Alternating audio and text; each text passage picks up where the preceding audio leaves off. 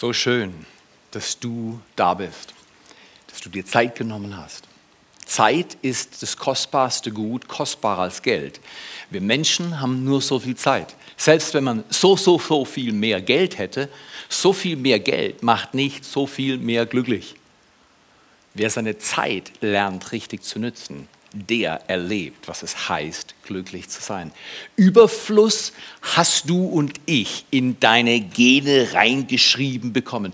Wenn ich zum Beispiel eine Schwarzwälder Kirschtorte, ein Stück Schwarzwälder Kirschtorte sehe und mir gegenüber sitzt mein Sohn, werde ich schon nervös. Weil, genau, weil wir sind beide notorische Gutesser. Und ähm, nur er ist schlanker als ich. Äh, und, und deswegen sagte Papa, du solltest das wirklich nicht machen. Das tut dir nicht gut. In deinem Alter tut das nicht gut. Wir können es noch verbrennen, aber du, bei dir wird es abgelagert. Und was ich, hier, aber, aber da werde ich nervös. Ein Stück, zwei Leute, das ist Mangel. Wie reagierst du, wenn du Mangel in deinem Leben hast? Wie, wie reagierst du, wenn es knapp wird? Wirst du wie ich dann eventuell manchmal nervös? Kriegst du Angst? Machst du dir Sorgen? Wie wird es nur werden? Wir alle haben unsere Reaktionsmuster, wenn Dinge knapp werden. Und sehr oft haben die mit der Familienkultur und Familiengeschichte zu tun. Wenn in der Familie schon gelebt wird, es ist knapp, es ist schwierig, ähm, oh, oh, da kommt das nächste Problem. Und wenn das schon in der Familie so geübt wird, dann ist das hier unten drin. Und es ist viel leichter falsch zu reagieren, wenn das die Kultur vor dir schon aufgebaut hat. Wir wollen eine neue Kultur prägen. Wir wollen als Kirche von Leuten lernen, die vor uns gelaufen sind. Wir wollen aus Gottes Wort, aus der Bibel lernen und lesen. Und wie wäre dieser Satz heute Morgen? Dietrich Bonhoeffer hat den gesagt, und die Umstände waren nicht gut, in der, denen dieser Satz geboren wurde. Sie waren in Mangel, in Leid, in Ärger, in Druck, kurz vor seinem Tod. Hat er gesagt, Kirche ist nur Kirche wenn sie für andere da ist. Oh, von so einem Mann könnte man sagen, oh, es geht schlecht, es geht schlecht. Nein, nein, er hat gesagt, hey, es geht um andere. Wie wäre es, wenn wir in dieser Serie mit diesem Serienbibeltext Josua 21, Josua, das ganze Kapitel, da geht es darum, dass die Israeliten ihr Land einnehmen. Wie wäre es, wenn du dieses Jahr dein Land einnimmst, dein symbolisches Land, das, was du, wo, wo, wo, wo du denkst, das hat Gott für mich geschaffen, wenn du das wirklich eroberst? In Josua 21 heißt es, dass Gott den Israeliten das ganze Land gab. Und sie nahmen es ein. Wenn Gott dir was gibt, heißt es nicht unbedingt, dass es automatisch passiert, sondern du musst es noch einnehmen. Wir haben über Geben und Nehmen gesprochen. Man muss etwas einnehmen. Meine Mutter hat mir mal gesagt, Theo, gib nicht auf, die Schule lief nicht so toll für dich, aber gib nicht auf, es kommt noch besser. Und ich habe mich damals gefragt, gesagt, das sagt sie nur, weil sie meine Mutter ist. Das sagt sie nur, weil sie denkt, naja, das ermutigt ihn. Und, und, aber wenig wusste ich, dass sie was gesehen hat, was ich damals nicht gesehen habe. Ich war im Mangel und im Leid, hatte keinen Überfluss und sie konnte schon ein Stück weiterschauen. Und sie hat gesagt, dieser Sohn wird nicht immer versagen. Ist das nicht toll? Dass es Leute gibt, die, die an dich glauben, wenn du mal nicht so toll, äh, an dich glauben, wenn du nicht an dich glaubst. Ist es nicht toll, einen Gott zu haben, der sagt, ich glaube an dich, wenn du nicht mal Grund hast, an dich zu glauben? Ich glaube an dich, weil du mein Geschöpf bist, weil du mein Kind bist. Wenn du dein Herz öffnest für Gott, dann wird er dein Vater in Jesus Christus. Und dann ändern sich Dinge. Da kommt Überfluss in dein Leben. Überfluss heißt ja auch die Serie, wir gehen über den Fluss. Überfluss kommt dann zustande, wenn du dein Leben lernst, für Dinge zu leben, die sich wirklich lohnen. Was lohnt sich? Die nächste Schwarzwälder Kirschtorte? Ah, zugegebenermaßen gibt schon einen kleinen Kick für eine kurze Zeit. Aber ich habe herausgefunden in den langen Jahren, die ich lebe, Essen ist vorher besser. Ja, der, der muss sacken, ich weiß. Äh, vor allem für, für mich als absoluter Fressoholic im Heilungsprozess. Ähm, Essen, äh, zum Beispiel, ich war mit meiner Frau vier Tage weg und ähm, ich habe in der Regel einmal gegessen am Tag. Einmal gut gegessen und einmal knapp gegessen. Also vielleicht zweimal, aber ich kann nicht gut zählen. Und, und zwischendrin sind wir aber an hunderten Restaurants vorbeigelaufen. In der Stadt, wo wir waren, war ein Restaurant nach dem anderen. Und dann habe ich mir das Essen angeschaut und habe gesagt, ich habe keinen Mangel. Ich kann es mir leisten, nicht zu essen. Gott versorgt mich gut. Guck mal hier, ich habe mich oft genug vollgestopft und habe gemerkt, nachdem ich gegessen habe, wurde das Essen schlechter. Also mir wurde es schlechter. Und ich lerne gerade, dass wenn ich in der Balance und in der Übung bleibe, die Gott für mich hat, dann habe ich Überfluss, auch wenn vielleicht am Anfang es eher aussieht wie Mangel. Gott weiß besser. Lerne auf der Spur Gottes zu leben. Wofür lohnt es sich zu leben? Nehme dein Land ein. Wir haben dann darüber gesprochen, dass es für uns als Menschen, die Jesus Christus kennengelernt haben, es unglaublich wichtig ist, dass wir von ihm erzählen. Ich weiß nicht, ob du den Satz schon mal gehört hast. Glaube ist persönlich. Und dann fügen viele Deutsche hinzu, aber privat. Und dann wird die beste Story, die im Universum existiert, nämlich, dass das Kreuz von Liebe spricht. Jesus ist Liebe. Gott ist Liebe. Dass er am Kreuz gestorben ist, ist ein Zeugnis der Liebe Gottes. Dann wird das, was, weil wir sagen, Glaube ist persönlich und privat, dann, dann, dann versagt es. Und, und keiner weiß, dass du Licht und Hoffnung in dir trägst, nämlich Jesus Christus. Und wir haben gesagt, each one reach one. Jeder gewinnt einen. Und wir haben dir einen Brief, einen Liebesbrief geschrieben von Gott und ein Poster und Karten reingelegt und, und, und erzähl, komm mal hier, die beste Art, ein Smartphone zu nutzen, ist, die Karten zu speichern, die du an deine Freunde und äh, an Bekannte oder Familie weitergibst. Und, und, und, und, frag sie, was heißt es für dich, ähm, dass Gott dich lieb hat? Was heißt es für dich? Was heißt es für dich? Und dann sagen sie, für mich heißt Kirche ist out. Kirche ist, Kirche ist von gestern. Und dann komm mit Leuten ins Gespräch und sag, ja, wahrscheinlich hast du Grund. Und guck mal hier, wir wollen nicht gegenreden, sondern wir wollen eine positive Kultur aufbauen. Die Kirche Jesu Christi, die katholische Kirche, die evangelische Kirche, Freikirchen, verschiedene christliche Werke, die sich vorgesetzt haben, Jesus zu dienen, Gott zu dienen. Wir haben alle ein Ziel und das kann man mit dem Gebet Jesu Christi gut beschreiben. Dein Reich komme dein Wille geschehe. Wie im,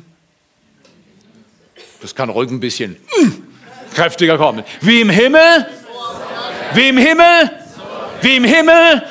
Ich, ich, ich, ich stelle mir so vor, ich weiß nicht, wie es war, aber in Matthäus 6 steht es drin, äh, dieses Gebet ab Vers 9. Aber ich stelle mir das vor, Jesus hat gesagt, so betet, wie im Himmel, wie im Himmel, wie im Himmel, so, wie im Himmel, wie im Himmel, ich, ich, kann mir das vorstellen, dass Jesus gestoppt hat, das so wiederholt hat. Ich, ich weiß nicht, ob es so war, aber ich kann mir das vorstellen. Ich glaube, die Leute wussten, was Jesus meinte, als er fertig war. Wie im Himmel, so auf Erden. Überfluss kommt, wenn der Himmel auf die Erde kommt. Überfluss kommt, wenn du von deinem Glauben erzählst. Glaube ist persönlich vollkommen richtig, aber Glaube ist nicht privat. Sei politisch nicht korrekt und fang an, von deinem Glauben zu erzählen es gibt ja genug Leute, die momentan politisch nicht korrekt sind. Wir wollen es denen nicht nachmachen. Nee, wir glauben an gute Demokratie und wir glauben an Basiswerte, wir glauben an Vernunft und wir glauben, dass Gott ein ordentliches Leben lehrt zu leben. Aber weißt du was? Wenn es darum geht, ein Zeugnis rauszuhauen, each one, reach one, will ich politisch unkorrekt und nicht korrekt sein. Und sagen, weißt du was? Ich habe mir es zum Ziel gesetzt, jeden Tag von meinem Glauben zu reden. Ja, dann sagen Leute, du hast ja leicht als Pfarrer, kannst du das auch? Nein, ich mache das in meiner persönlichen Zeit, wo ich bin. Da, wo ich einkaufe, dort, wo ich jogge und da, wo ich Beziehungen habe, dort erzähle ich. Erzähl du Menschen von deinem Glauben.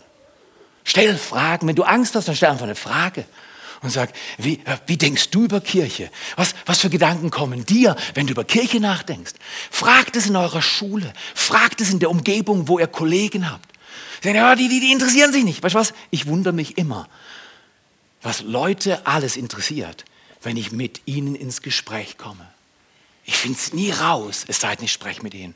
Wir haben gesagt, nimm dein Land ein, each one, reach one. Und dann haben wir über Tische gesprochen, den Tisch der Dankbarkeit. Manchmal sitzt du am Kindertisch, da ist leichter, danke für das und das und das. Und manchmal sitzt du am Tisch der Feinde, Psalm 23, und dann ist es schwer zu danken, aber dann dankst du auch, wenn.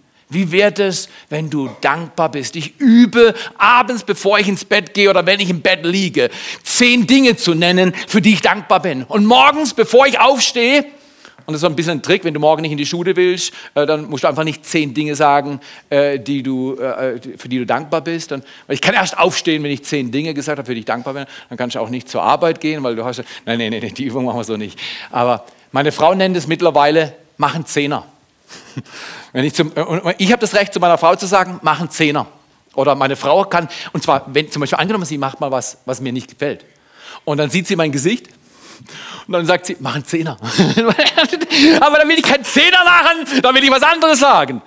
Aber mach einen Zehner und sag zehn Dinge, für die du dankbar bist. Das stoppt den negativen Flow und ändert das. Mitten im Konflikt Sage zehn Dinge, für die du dankbar bist. Das bringt Überfluss. Erstens, gewinn Menschen für deinen Gott, weil er hat dir den Auftrag gegeben, es zu tun. Er sagt es, wir tun es. Zweitens, sei dankbar.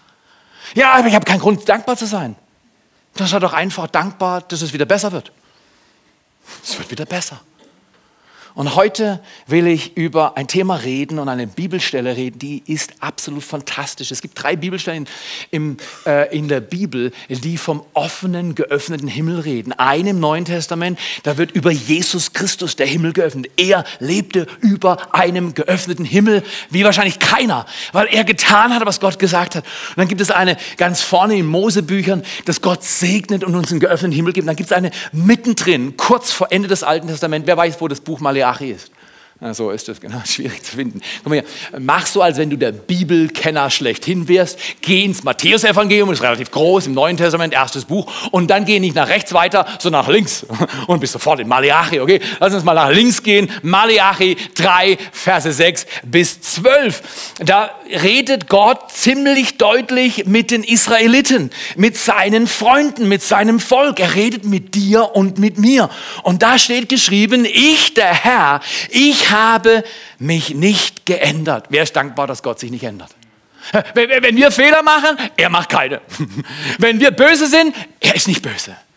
Er ist für dich und für mich immer. Er hält sich an sein Wort. Oh, ist das toll, dass Gott verlässlich ist.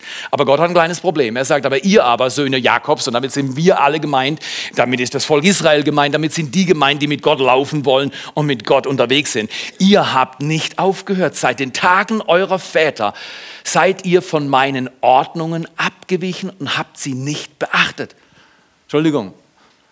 Kennt ihr das? Wer hat letzte Woche was getan, was nicht unbedingt gut war? Hm, keine Hände. Keine. Wir, wir kennen das, oder? Da hast du was getan und hast vielleicht schlechte Laune gehabt und man hat es gesehen und dann hat man es noch gehört. Und dann hast du noch gerechtfertigt, dass du schlechte Laune hattest und man es gesehen und gehört hat.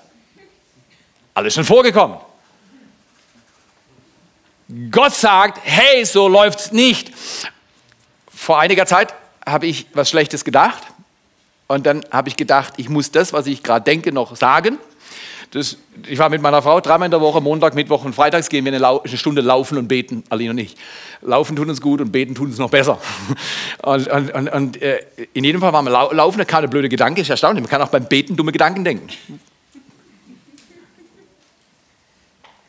Und ich spreche hinaus und meine Frau war nicht äh, auf Kanadisch, nicht not amused. Sie war nicht glücklich über diesen Satz.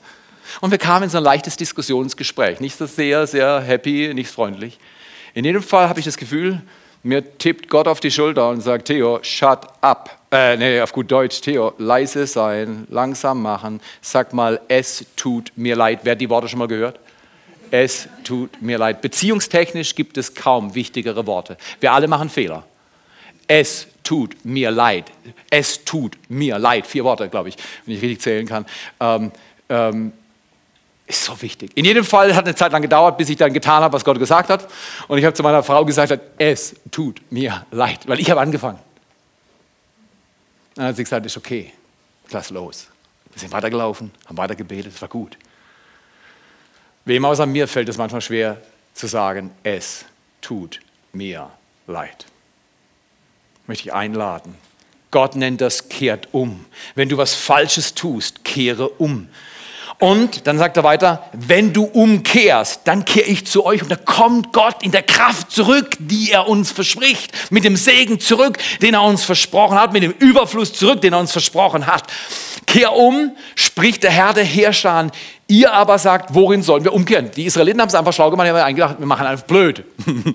Sondern der Alil, was, was passt dir denn nicht? Ich habe doch nichts Böses gesagt. Ich habe es doch nur so, ich ich hab's doch nur so gesagt. Hab, Wer war schon mal schlau?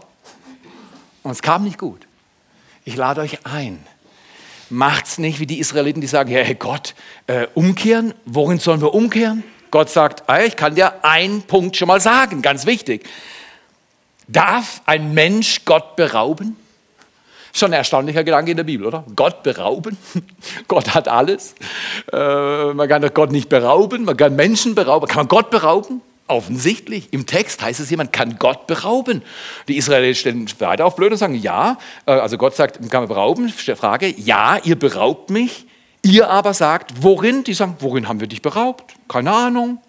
Gott sagt, ich kann dir helfen. Das waren sehr erstaunt im Zehnten und in Opfer.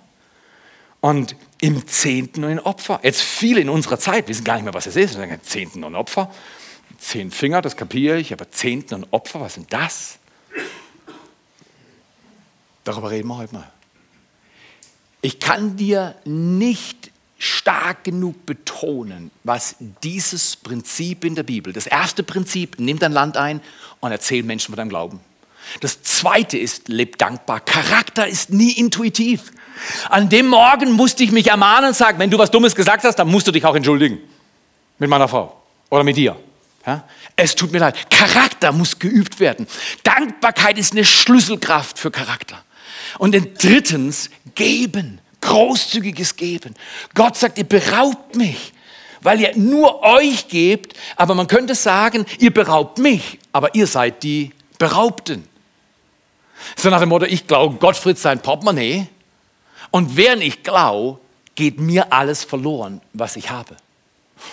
Nicht so gut, oder? Da lässt du mal das Portemonnaie von Gott von in Ruhe, oder?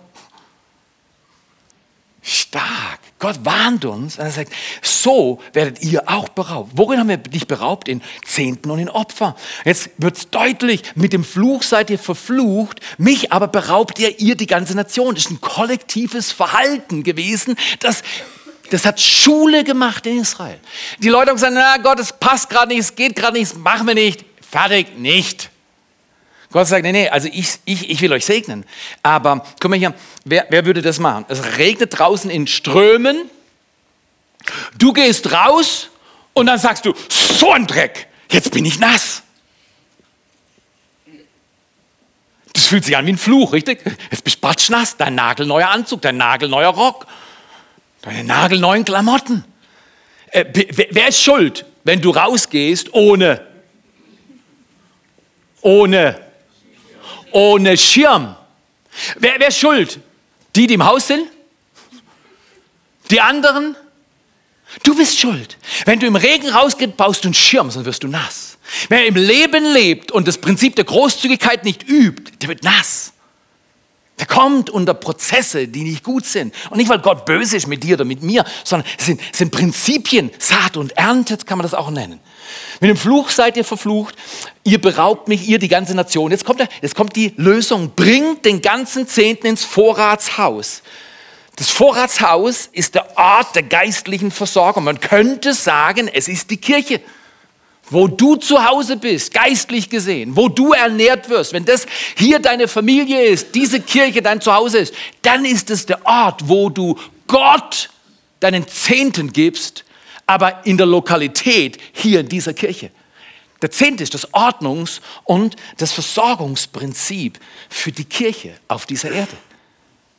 Aber jetzt geht er weiter, bringt den Zehnten, worum, warum soll man das machen? Damit Nahrung in meinem Haus ist. Bildliche Sprache, das war damals eine, also eine, eine, eine, landwirtschaftliche Kultur, deswegen Nahrung, Haus, äh, Frucht, nachher noch Weinstock, äh, dass, dass Versorgung da ist. Wir reden hier über Überfluss. Wie kommt Überfluss in mein Leben? Indem ich meinen Glauben weitergebe.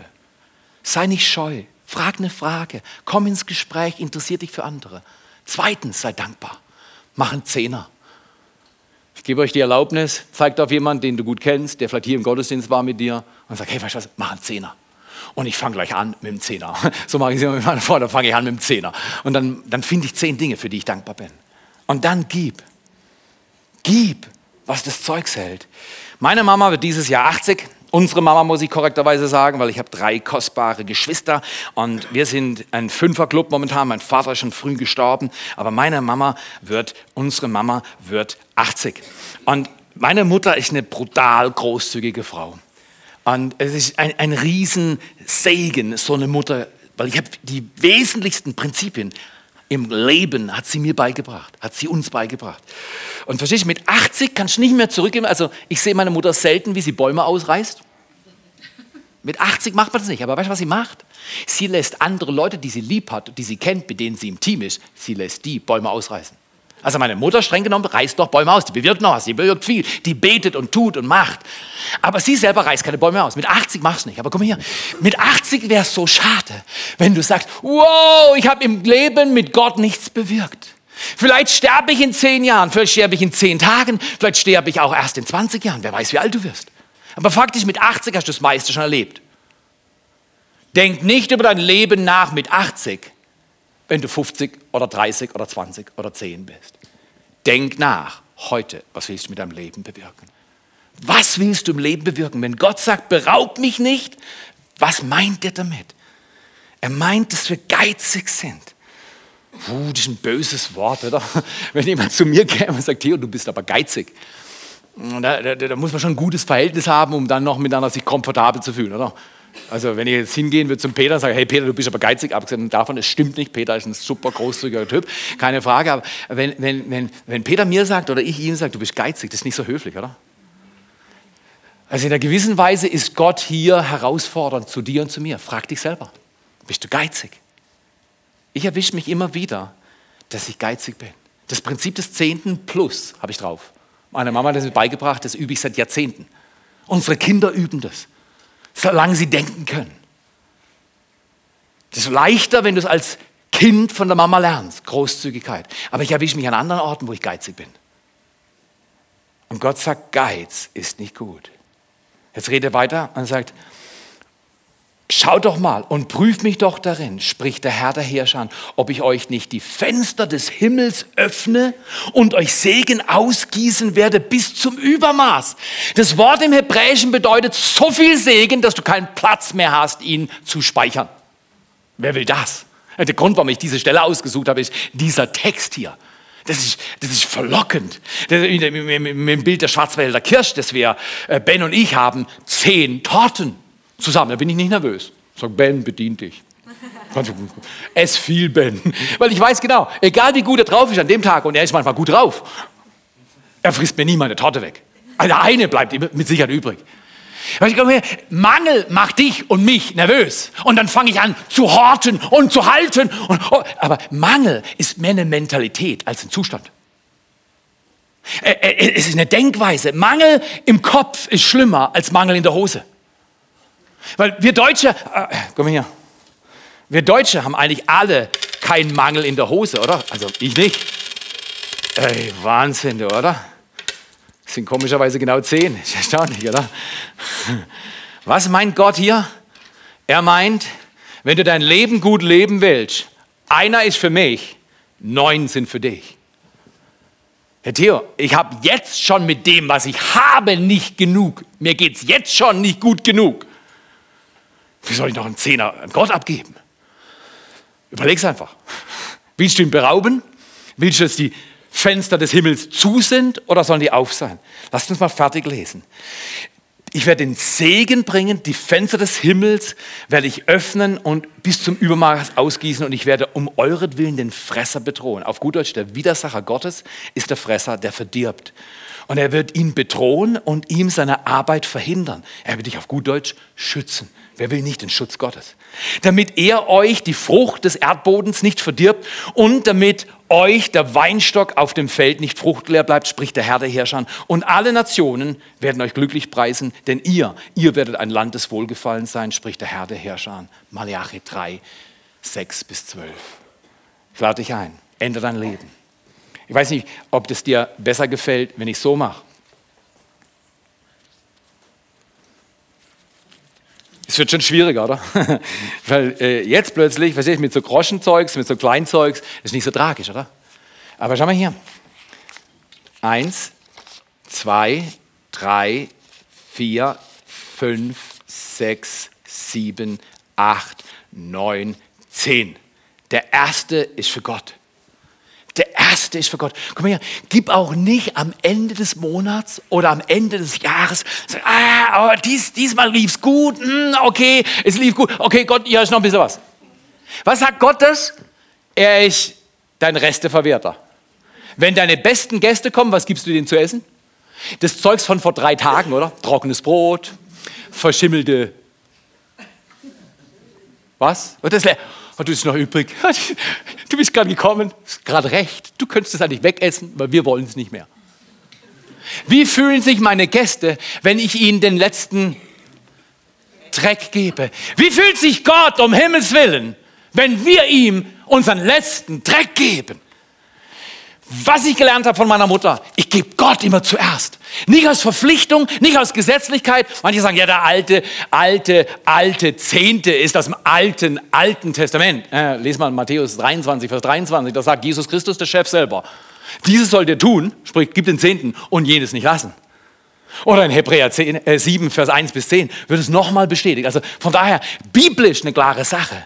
Aber die Frage ist nicht, ist richtig, die Frage ist, warum ich es nicht tun will. Weil wo mein Schatz ist, da wird mein Herz sein, sagt Matthäus 6, Vers 21.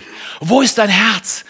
Ich glaube, die Verlockung mit Geld ist riesig und die einzigste Art, wie wir rauskommen können, ist ganz einfach, indem wir lernen, rohrfrei zu machen.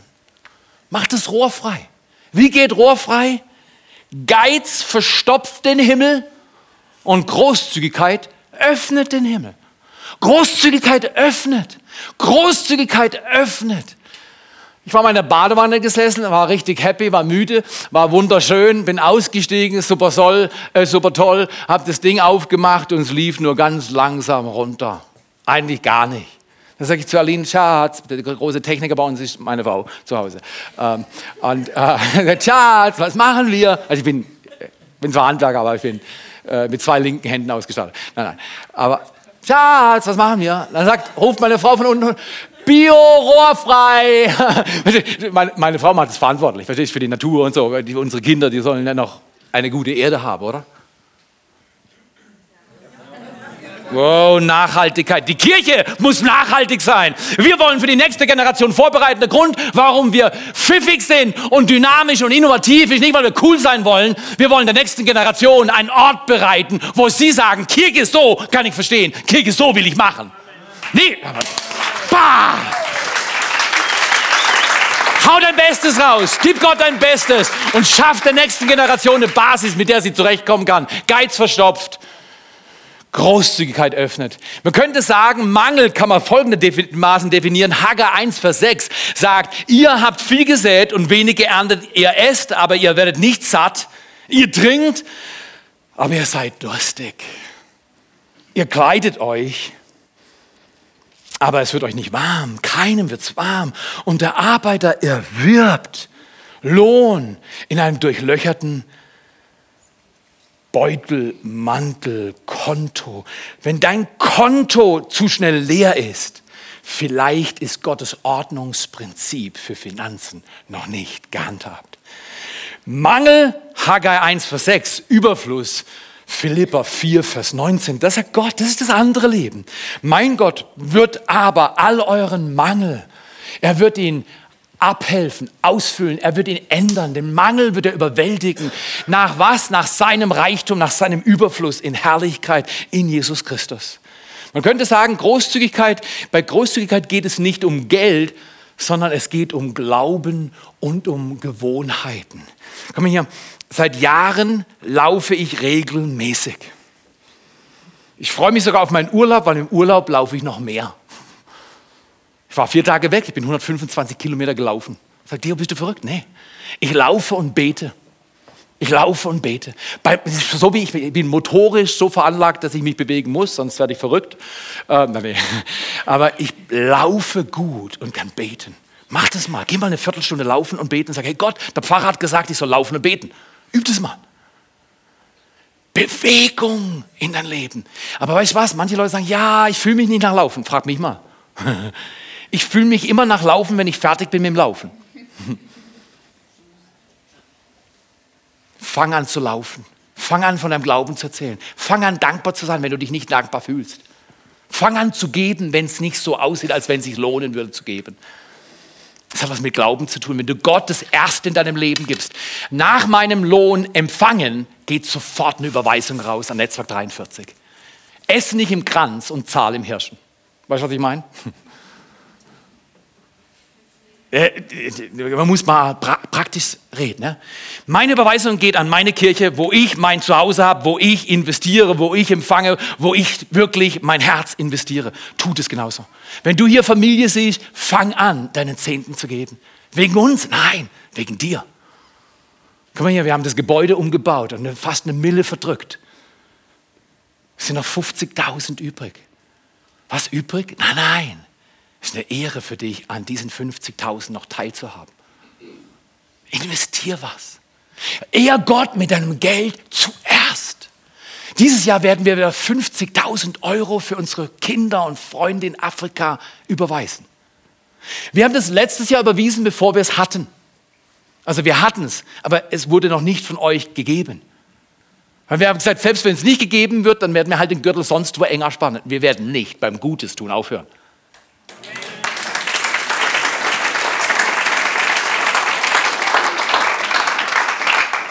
Der zehnte ist Gottes Ordnungsprinzip. Gott zuerst heilt dein und mein Leben. Es braucht rohrfrei. Und es ist nicht intuitiv, warte nicht mit dem Geben. Ja, dann, dann habe ich mehr. Wenn die Kinder raus sind, ja, wenn das rum, ja, in der Rente, dann, dann kann ich. Ja. Ich habe mit allen Leuten aus allen Altersgruppen gesprochen. Es gibt nie einen guten Zeitpunkt zu geben. Außer du hörst auf Gottes Wort. Dann gibt es immer einen guten Zeitpunkt zu geben. Und ich möchte dich heute vertraut machen mit einem Gedanken. Großzügigkeit ist Gottes Rohr frei für deine Probleme. Welche Probleme hast du? Vielleicht körperliche Probleme. Vielleicht emotionale Herausforderungen, vielleicht, vielleicht Ehe- oder Beziehungsherausforderungen. Ich habe keine Ahnung. Vielleicht hast du Finanzprobleme, dann ist besonders gut, weil das ordnet Finanzen. Gott zuerst und dann du.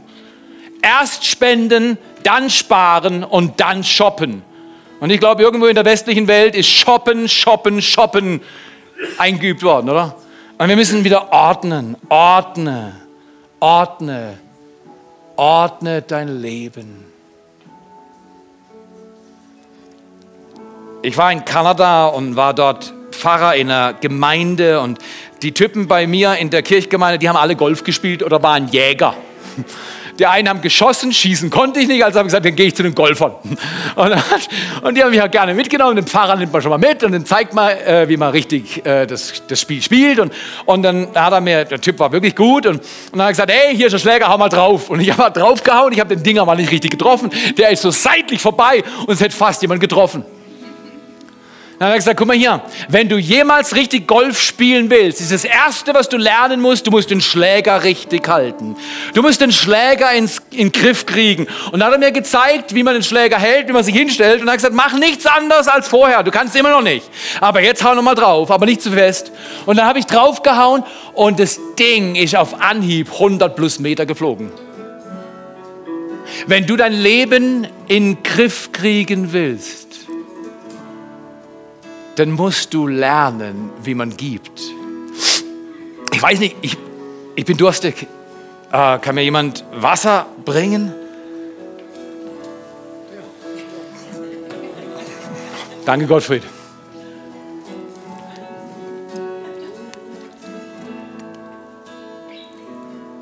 Das ist kein gutes Wasser, Gottfried. Da kommt nichts raus.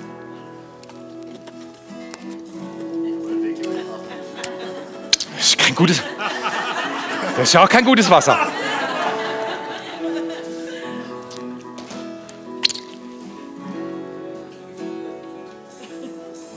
Was für ein Problem haben wir hier?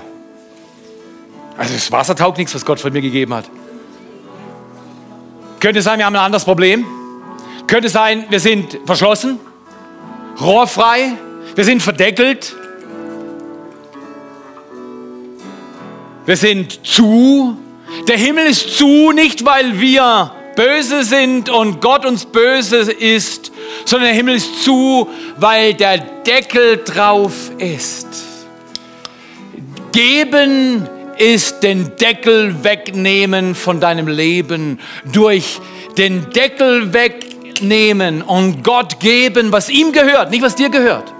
Der erste Zehner gehört dir gar nicht, streng genommen, biblisch gesehen, wird der Überfluss deines Lebens frei.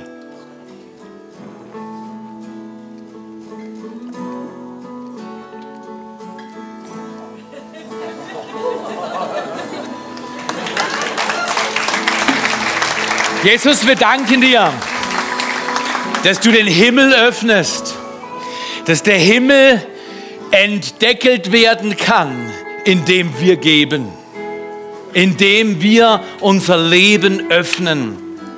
Und Jesus, wir danken dir, dass wir heute noch mal richtig Gas geben können, unser Leben vor dir ordnen, dir zuerst geben und uns fragen, wie viel Himmel will ich eigentlich auf der Erde sehen? Will ich das Vaterunser wirklich erleben? Oder ist es nur ein Ritualgebet? Nein, Jesus, wir wollen deinen Himmel auf die Erde bringen. Und das heißt, wir ordnen unser Leben nach deinen Maßstäben. Wenn du willst, steh doch mal auf und sag in deinem Herzen, Jesus, so ein Kinderbeispiel, aber wo Limit in meinem Leben ist, wo Deckel in meinem Leben ist, vielleicht lebe ich einfach nicht nach den Ordnungen Gottes. Und da in der Privatsphäre deines Lebens, da wo du stehst, sag Gott, öffne den Himmel neu über meinem Leben. Ich bin bereit zu geben, zu danken, each one, reach one, meinen Glauben zu bekennen. Komm du mit deinem Segen mein Leben. Sprech aus über dir, prophetisch im Glauben, dass Gott dieses Jahr Flow in dein Leben bringt, dass Gott dieses Jahr Dinge mit dir ändert, wo du neue Rhythmen kennenlernst und ihm dienst und er seinen Überfluss freisetzt in Jesu Namen. Amen. Amen.